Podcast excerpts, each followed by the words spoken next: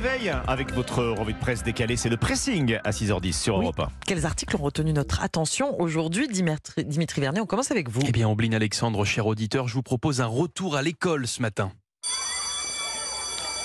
Plongeons dans vos souvenirs de l'école primaire, du collège ou encore du lycée. Vous vous en souvenez sûrement de cette petite musique. Alors, Oh, je vous parle pas de la sonnerie, hein, Ombline Mm. Alexandre. Je vous parle de ces phrases qui revenaient beaucoup. Les garçons sont moins doués en lecture ou encore les filles sont nulles en maths. Qui n'a jamais entendu ces phrases désignées aujourd'hui comme des stéréotypes? Stéréotypes Vraiment Pas si sûr. Ah. Si l'on regarde l'une des dernières notes d'information du ministère de l'Éducation nationale qui semble confirmer le volet lecture de ces idées reçues. Les filles sont meilleures en lecture que les garçons. C'est ce que révèle une nouvelle étude analysant les performances des ados participant, vous savez, à cette fameuse journée défense et citoyenneté. Alors comment expliquer cette différence?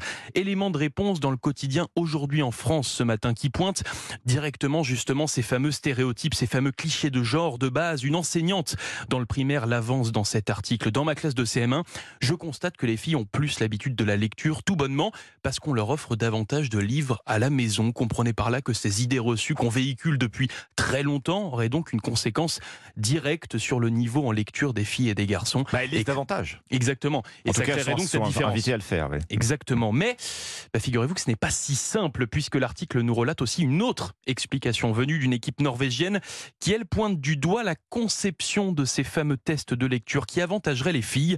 Pour quelle raison? Eh bien parce qu'ils sont souvent faits à l'aide de textes longs, textes longs qui ne font pas vraiment briller les compétences des garçons qui, eux, se débrouillent mieux avec des textes discontinus, plus courts, plus factuels, ce qui expliquerait donc ces résultats à la fin des tests de lecture et donc cette différence de niveau entre filles et garçons. Pourquoi les filles sont meilleures en lecture? C'est un article à retrouver dans Aujourd'hui en France ce matin. Ombline, la, lec- la lecture de la presse. je- La lecture de la presse. Je vais, je, Tâche vais, quotidienne que vous relevez brillamment je vais lire mon- je vais juste lire mon petit paragraphe. avec votre Ça, sélection. Ce matin, Ombline. Bon alors, euh, on s'en lasse pas. hein. Les histoires d'ovnis venus tout droit des États-Unis. Cette fois d'un témoignage choc, écrit le Huffington Post. Euh, Puis on le voit dans plusieurs me- me- journaux ce matin. Oui. hein. Le témoignage de David Charles Grush, un ancien soldat de l'US Air Force, représentant officiel du renseignement. Et c'est ça qui est nouveau. Euh, il est devenu lanceur d'alerte. Nous ne sommes pas seuls dans l'univers et il l'a vu de ses yeux. Il affirme que les États-Unis ont en leur possession des restes d'engins spatiaux d'origine je cite, non humaine et que ces informations détenues par le Pentagone sont volontairement cachées aux élus du Congrès et aux Américains. On ne nous dit pas tout. L'affaire est prise très très au sérieux, figurez-vous. Peut-être plus cette fois que les, les fois dernières. Oui. Elle fait suite à un rapport publié par le Pentagone il y a deux ans sur 140 cas de rencontres Mhm. non expliquées, sans parler de cette fuite d'images militaires qui montrent des événements apparemment inexplicables dans le ciel, des images prises par des pilotes de la marine américaine. La NASA, obligée de réagir, coupe court au débat et déclare n'avoir trouvé aucune preuve crédible de vie extraterrestre.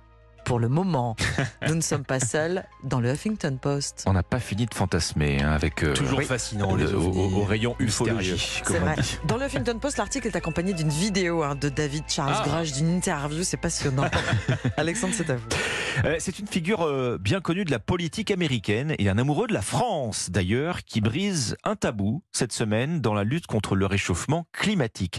John Kerry, vous connaissez, proche de Mhm. Barack Obama, envoyé spécial des États-Unis pour le climat, John Kerry s'attaque, lui, au tabou de la surpopulation. Il estime que la croissance démographique de la Terre n'est pas tenable. Ce sont ses mots. Nous sommes euh, officiellement euh, désormais plus de 8 milliards milliards. euh, Le cap a été franchi officiellement le, le- le- en novembre dernier. C'est trois fois plus qu'en 1950. Et c'est moins que demain, puisque le cap des 10 milliards d'êtres humains devrait être atteint au milieu du siècle, puis franchi avant la fin. Alors, s'inquiète John Kerry, alors que les besoins en nourriture, en eau potable, en énergie mettent déjà en péril, dit-il, les ressources et le climat de notre planète. Alors quand certains certains prônent la décroissance économique, John Kerry, bah, lui, on le sent un peu sur la corde raide quand même. Hein. parce qu'une fois qu'il a dit qu'on est menacé par la surpopulation, eh bien, il se défend aussitôt de préconiser la dénatalité. Il ne défend pas mhm. l'idée d'une baisse de la population. Pas question non plus pour lui euh, d'appeler ses compatriotes à lever le pied sur leur consommation de viande au pays du burger, vous imaginez ah bah C'est euh, sûr. ce qui va totalement à, contre-courant au passage des recommandations des scientifiques. Hein.